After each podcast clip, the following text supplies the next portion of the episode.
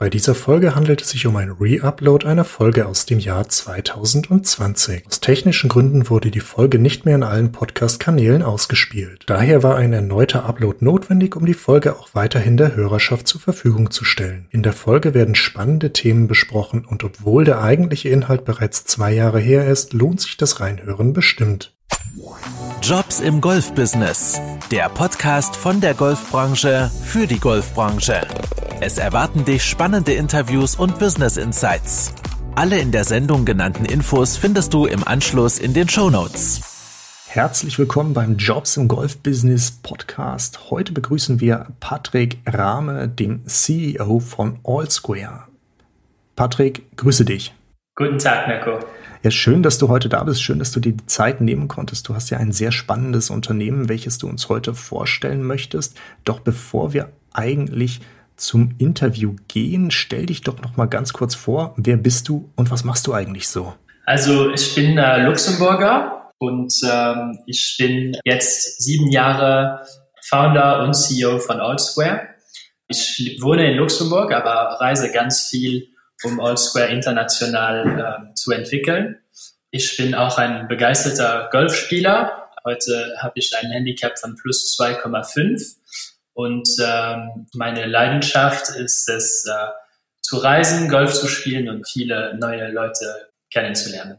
Okay, das klingt alles sehr spannend, auch ein sehr beeindruckendes Handicap, das du da hast. Mal ganz kurz gefragt, in welchen Ländern hältst du dich denn tatsächlich am häufigsten auf? Also dieses Jahr war ein bisschen speziell mit Covid, aber ansonsten bin ich ganz viel äh, in den USA, in den Emiraten, aber auch dann äh, Luxemburg ist natürlich äh, von Frankreich, Belgien und Deutschland umkreist. Also bin ich auch ganz viel äh, in, in diesen Ländern und, und dann natürlich Portugal und, und Spanien, die, die große Golfdestinationen sind. Okay, klingt auf jeden Fall Multikulti. Sprichst du alle diese Sprachen? Weil Deutsch sprichst du auf jeden Fall. Und wie sieht es mit den anderen aus? Ja, also Deutsch ist eigentlich meine vierte Sprache und äh, ich rede fünf Sprachen.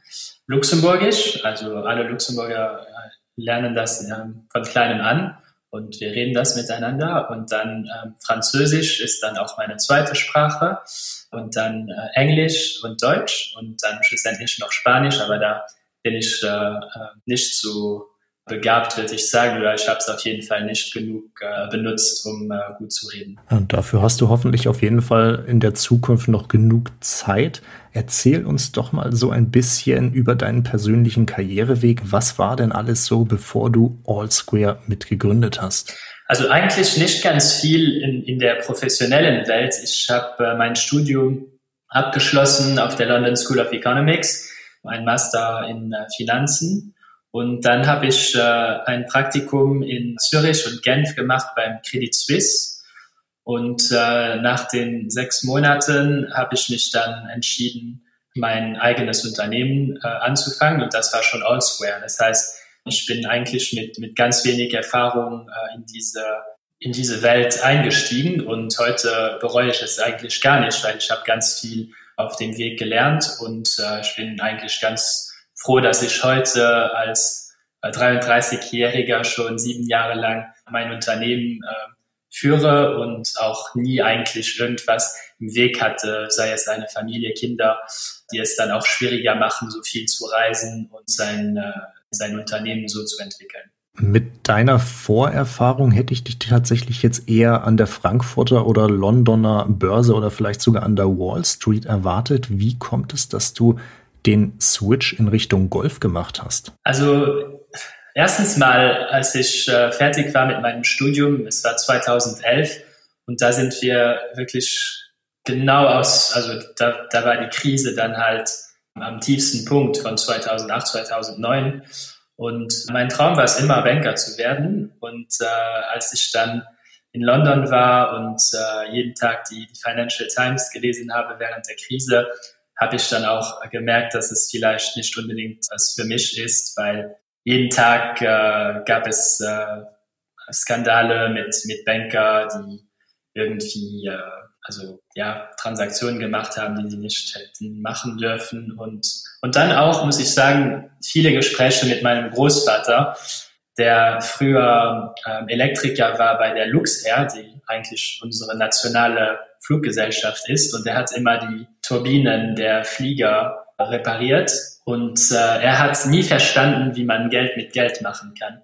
Für ihn musste immer ein, ein richtiger Output da sein und ja, äh, ich hatte diese Leidenschaft für Golf. Die Idee war fest in meinem Kopf und äh, ich war auch während meinem Studium Präsident von einer Junior Enterprise in, äh, in Lausanne, auf der HSC Lausanne. Und äh, da hatte ich dann auch ein Team von 20 äh, Studenten, die ich äh, geleitet habe. Und äh, das hatte mir so viel Spaß gemacht, dass ich mir halt dachte, Unternehmen ist wirklich was für mich. Dann auch noch mit Golf gemischt, kann nur besser sein. Und schlussendlich habe ich jetzt auch in den letzten Jahren eine große Leidenschaft für Technologien irgendwie entwickelt. Und die drei zusammen sind für mich halt ein Traum.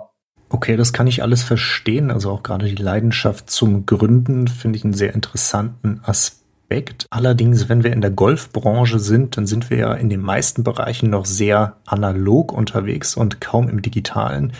Du magst uns vielleicht gleich noch mal erzählen, wie alt Allsquare inzwischen eigentlich ist, aber wie kam es dann dazu, dass wenn du dir sagst, ich möchte gründen und zwar im Golfbereich, dass du dir gesagt hast, ich will eine App machen und keinen eigenen Golfplatz oder ähnliches eröffnen? Erstens mal vor, also Allsquare wurde Januar 2013 gegründet, also vor sieben Jahren. Und ähm, was ich gemerkt habe, ist, dass die Golfwelt hatte diesen ganzen technologischen Switch total verpasst. Und äh, jedoch jetzt in den drei bis fünf letzten Jahren hat sich viel geändert. Ähm, Golf ist, ist viel äh, technologisch äh, entwickelt und ähm, wieso keinen Golfplatz führen oder so, das war für mich nicht äh, das ist ja nicht unbedingt ein Unternehmen, außer ich gründe meinen eigenen Golfplatz. Für mich ging es wirklich darum, was zu gründen, ein Team aufzubauen, aber auch ein Projekt zu haben, das ähm, eine internationale Reichweite haben könnte und was auch skalierbar ist. Und deshalb habe ich mich dann auch äh, für meine eigene Idee entschieden und heute macht es noch immer so viel Spaß wie früher. In vielen Bereichen ist das ja schon mal die Hauptsache, dass es Spaß macht. Ich habe jetzt mal ein bisschen zurückgerechnet. Wir sind ja jetzt im Jahr 2020, kurz vor 2021. Du hast gesagt, vor drei bis fünf Jahren ging es im Golfbereich so langsam los mit den Digitalisierungen, so was du so beobachten konntest. Und All Square gab es 2013, also zwei Jahre bevor dieser Boom tatsächlich losging. Wie bist du denn damals, also weil das interessiert mich jetzt immer noch auf die Idee gekommen, wirklich diese Golf-App, also du machst dir ja wahrscheinlich Gedanken, es gibt da einen Markt und irgendwie wollt ihr auch Geld verdienen, weil du willst ja Mitarbeiter bezahlen. Wie bist du denn damals da rangegangen und was hat dich überzeugt, dass da eine Lücke ist, die du schließen kannst? Ja, es, also wie in, in jedem Unternehmen, es geht darum, erstens mal eine gute Idee zu haben, aber auch dann ein bisschen Glück zu haben. Das nennt man Time to Market auf Englisch wo man äh, am, am richtigen Zeitpunkt auf dem richtigen Ort sein muss. Und es gab schon ein paar Apps, vielleicht sechs, sieben Jahre vor uns, die meiner Meinung nach auch super Ideen hatten, aber es war vielleicht ein bisschen zu früh für die, weil die mussten halt zehn Jahre warten anstatt diese zwei, drei Jahre. Und äh, was sich auch ganz viel geändert hat in dem im Golfmarkt, ist halt, es hat sich sehr professionalisiert und auch verjüngert. Als ich angefangen habe 2013, waren Golfmanager viel älter als heute. Es gab fast keiner, der 30, 35, 40 Jahre alt war und Golfmanager war. Und das sieht man jetzt immer, immer öfters. Und natürlich, äh, dieser Altersunterschied macht auch dann viel aus, wenn man von Technologien redet, weil ein 35-Jähriger ist mit Technologien aufgewachsen. Und dann ist das Gespräch ähm, und der Pitch viel einfacher als wenn man jetzt mit einem äh, 65, 70-Jährigen äh, darüber diskutiert. Äh, ja, das stimmt natürlich. Da gebe ich dir vollkommen recht. Ähm, lass uns, nachdem wir jetzt so viel über Allsquare gesprochen haben, uns schon so ein bisschen angedeutet haben, was es eigentlich ist, aber trotzdem mal die Frage klären, die App Allsquare, was ist das? Was kann das? Also Allsquare, die, die Basisidee war wirklich, äh, eine Community aufzubauen und ein bisschen wie ein, ein Social Network für Golf, ein Facebook vom Golf. Und äh, das war wirklich die, die Angangs-, die Anfangsidee. Dann haben wir uns äh, in einen TripAdvisor vom Golf verwandelt. Das heißt, dass man dann plötzlich über 33.000 Golfplätze entdecken konnte und über uns buchen konnte. Und dann haben wir viele verschiedene Features äh, dazu äh, gesetzt. Und jetzt kommen zwei ganz interessante Features dazu, Anfang 2021. Einmal eine Reise, integrierte Reisesektion und auch alles, was Live-Scoring ist und Statistiken für die Nutzer. Und die, die Vision ist es wirklich, den ganzen Golfmarkt zu modernisieren durch Technologie, aber auch einen Marktplatz zu kreieren, wo Golfer alles Nötige finden auf einer Seite, anstatt auf viele verschiedene Webseiten surfen zu müssen. Und das ist äh, für uns wirklich äh, die Mission, zu sagen, okay, wie können wir ein Marktplatz für Golf werden, wo die Golfer sich äh, miteinander vernetzen, ihre Erfahrungen miteinander teilen, wo sie gespielt haben, was sie von den Plätzen gehalten haben, aber wo sie auch dann ihre Green Fees, ihre Reisen und äh, ihr Material über uns äh, kaufen können. Und natürlich das Ganze mit einer User Experience, die einfach ist und auch auf verschiedenen Sprachen. Wir haben zum Beispiel ganz viele Asiaten, die gerne nach Deutschland spielen möchten.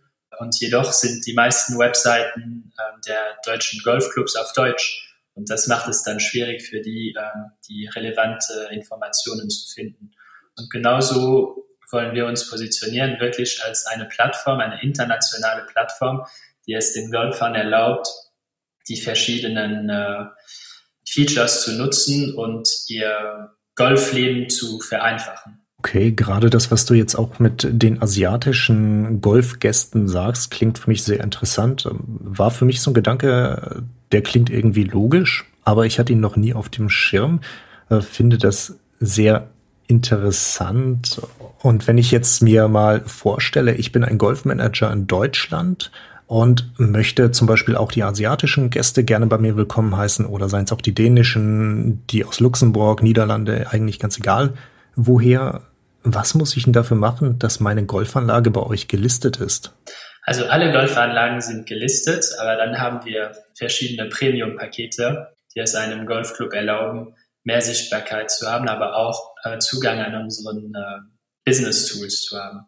Erstens mal kann man dann direkt mit der Community kommunizieren, aber auch privat mit seinen Mitgliedern und das über Web, aber auch über unsere App mit Push-Notifications.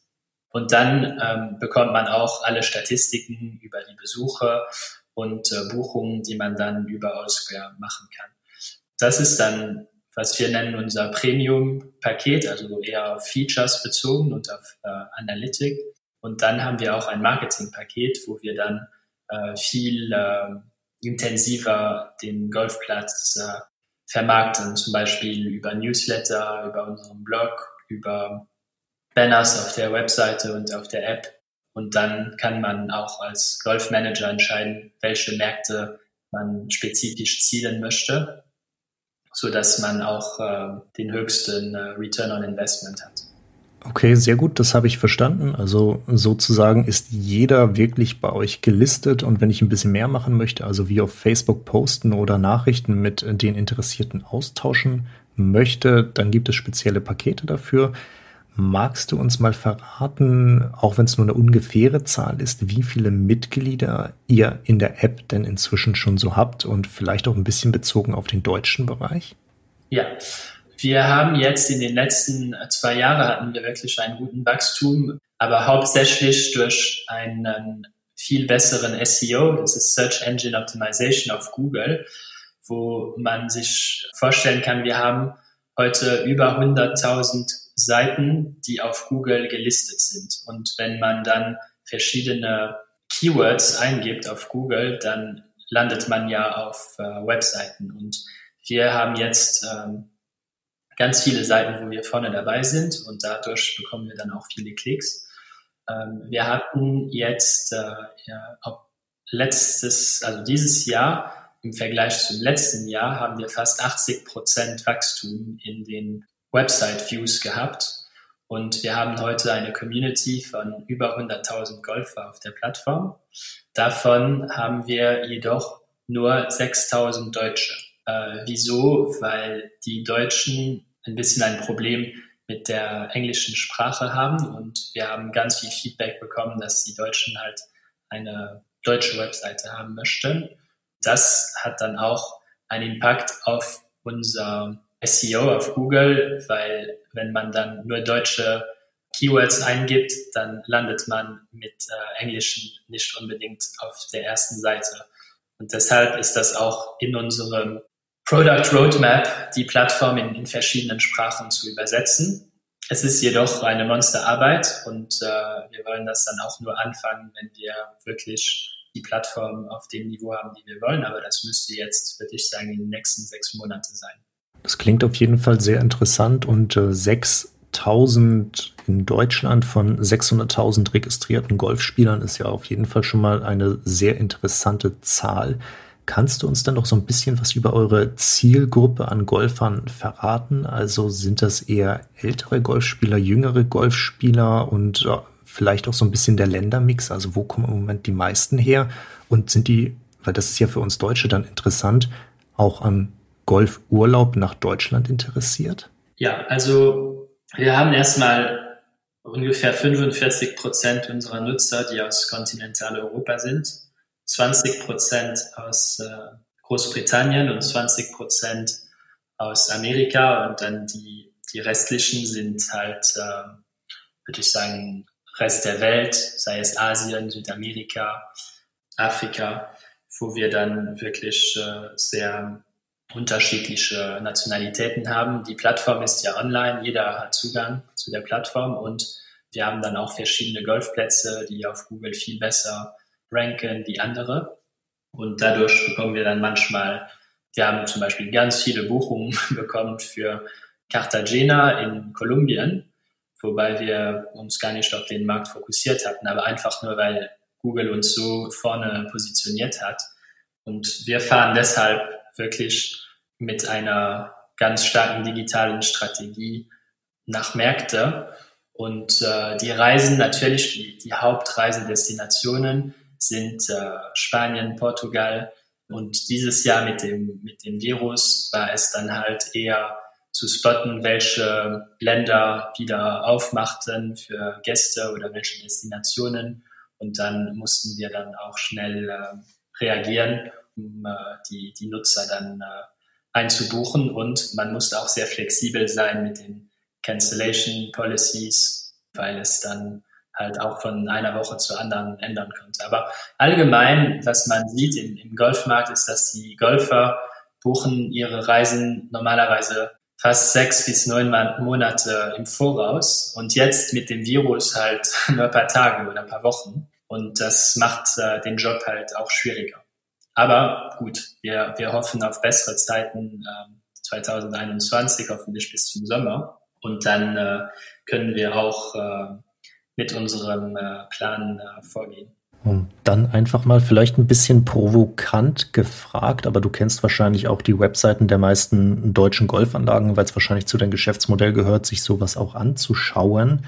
Und wenn du jetzt sagst, ihr platziert eure App SEO-mäßig, SEO-mäßig äh, so, dass ihr eben entsprechend gut auf Google rankt und das teilweise so wie in Kolumbien auch so einfach ist, ähm, was machen deutsche Golfanlagen denn im Moment auf ihren, ihren Webseiten zu den Golfplätzen falsch, dass sie nicht so gut ranken? Beziehungsweise, wenn du so einen Tipp geben könntest für SEO, für Golfanlagen in Deutschland, was wäre das? Also ganz oft, wenn man seine eigene Domäne hat mit dem Namen des Golfclubs und ähm, dann wird man auch ganz schnell auf der ersten Seite sein und auch auf erster Position. Also Google weiß schon, wenn es die offizielle Seite des ähm, des Golfclubs ist, dann, dann kommt sie auch vorne. Es geht eher drum um alle anderen, wie zum Beispiel Allsquare und äh, seine Konkurrenten. Wer wird dann auf zweiter Stelle kommen? Und dann spielt die Sprache natürlich auch eine Rolle. Wenn man jetzt auf erster Stelle in Deutschland ist, heißt das noch lange nicht, dass man in Großbritannien auf erster Stelle ist. Aber es gibt halt fünf Prinzipien, äh, die, die äh, wichtig sind für SEO. Das erste ist, dass man Content hat, was äh, einzigartig ist. Das heißt, Copy-Paste ist nie willkommen und Google wird schnell merken, von wo das Content kommt. Und dann ähm, die Schnelligkeit der Seite. Wenn die Seite viel zu langsam ist, dann ist das auch nicht so super für Google, weil Google will seinen Nutzern natürlich äh, die beste Erfahrung, äh, User Experience geben. Dann ist es dann auch wichtig, dass die Webseite mobile responsive ist, weil wenn es eine ältere Seite ist, die nicht auf äh, mobile angenehm ist, dann ist das auch ein, ein No-Go für Google und wiederum mit dem Gedanken zu sagen, wie kann man dem Endnutzer die bestmögliche Online-Erfahrung geben. Und dann geht es um Optimierung natürlich von Keywords und äh, schlussendlich ähm, auch, ob die Seite öfters ändert oder statisch bleibt. Das ist auch wichtig für Google. Weil wenn die Seite halt immer nur das Gleiche zeigt während Jahren, dann ist es wichtig, dass man auch die Seite updatet.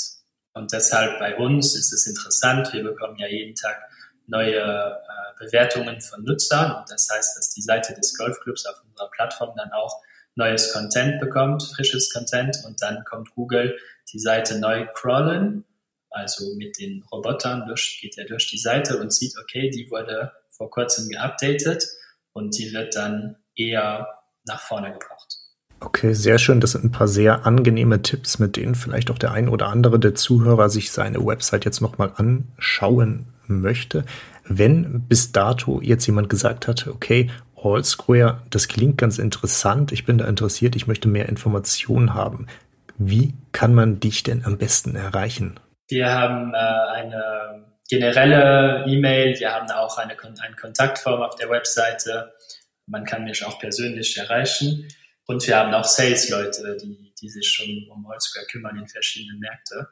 Aber ja, ich würde sagen, dass man einfach mal auf die Allsquare-Seite geht, allsquaregolf.com und dann müsste man auch ganz einfach äh, eine Kontaktinformation finden. Wunderbar. Die Webseite nehmen wir auf jeden Fall mit in die Show Notes des Podcasts. Und wenn du magst, kannst du vielleicht auch noch die ein oder andere Sales-E-Mail-Adresse mitzugeben. Vielleicht habt ihr da ja eine ganz allgemeine. Die packen wir nämlich auch gleich mit rein und dann sollte der Kontakt um einiges einfacher sein. Wir sind im Interview schon relativ weit fortgeschritten und es geht jetzt zu einer Frage, die ich sehr gerne stelle, nämlich eine Frage nach den großen und aktuellen Herausforderungen, die du, ihr gerade so habt.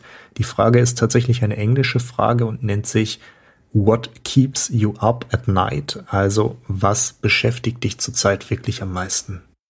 Also ich muss sagen, dass ich gut mit, Stress äh, umgehe. Ich bin meistens am produktivsten, wenn ich wirklich mit dem Rücken gegen die Mauer bin und ich schlafe auch ganz gut. Ein großer Geschäftsmann hat mir immer gesagt, ja, wenn du entweder im Flieger oder abends immer gut schläfst, das heißt, dass du auch äh, ein äh, ruhiges Gewissen hast. Und ähm, deshalb, ich würde sagen, dass momentan und schon seit immer schlafe ich ganz gut. Aber natürlich haben wir auch Challenges. Ich, ich würde sagen, äh, erstens mal, wir sind jetzt ganz Homeoffice gegangen seit April. Ich bin eigentlich ganz, ganz froh mit, mit dieser Entscheidung, weil ähm, die Gesundheit unserer äh, Mitarbeiter ist äh, natürlich äh, die erste Priorität. Ich muss auch sagen, ich, ich bin ganz zufrieden, wie meine Mitarbeiter reagiert haben und auch ähm, weiterhin sogar mit mehr Motivation äh, gearbeitet haben.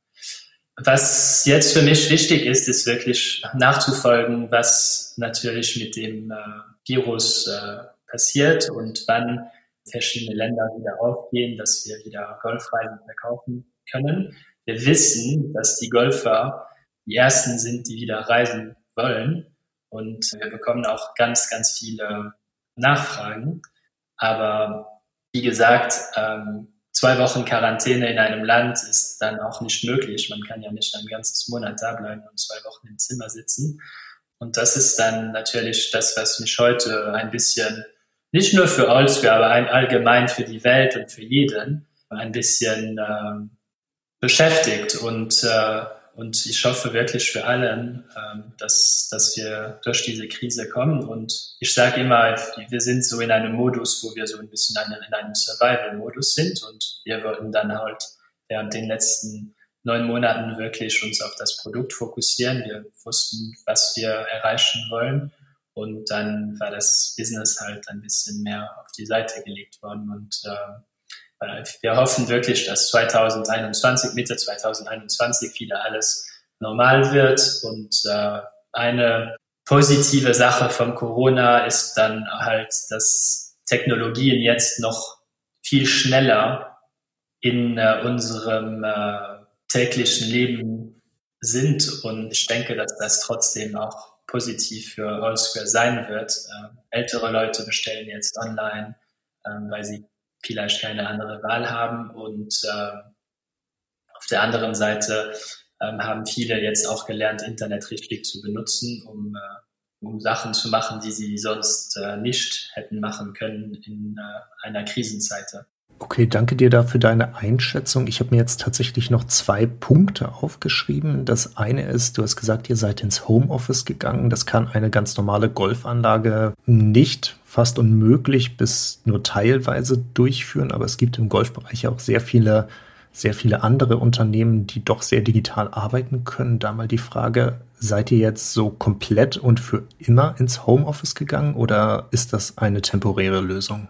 Also Momentan sieht es aus, dass es äh, eine temporäre Lösung ist, aber es hängt auch davon ab, für welche Division. Zum Beispiel heute in der Informatik, es ist immer schwieriger, gute Informatiker zu finden und man muss sie schon äh, aus der ganzen Welt halt äh, in der ganzen Welt finden. Man, man kann jetzt nicht einfach in einer Stadt äh, zehn gute Informatiker finden. Das ist nicht so einfach. Und Informatiker, das war schon vor der vor dem Virus, sind gewohnt, von zu Hause zu arbeiten. Das schon seit fünf, sechs Jahren.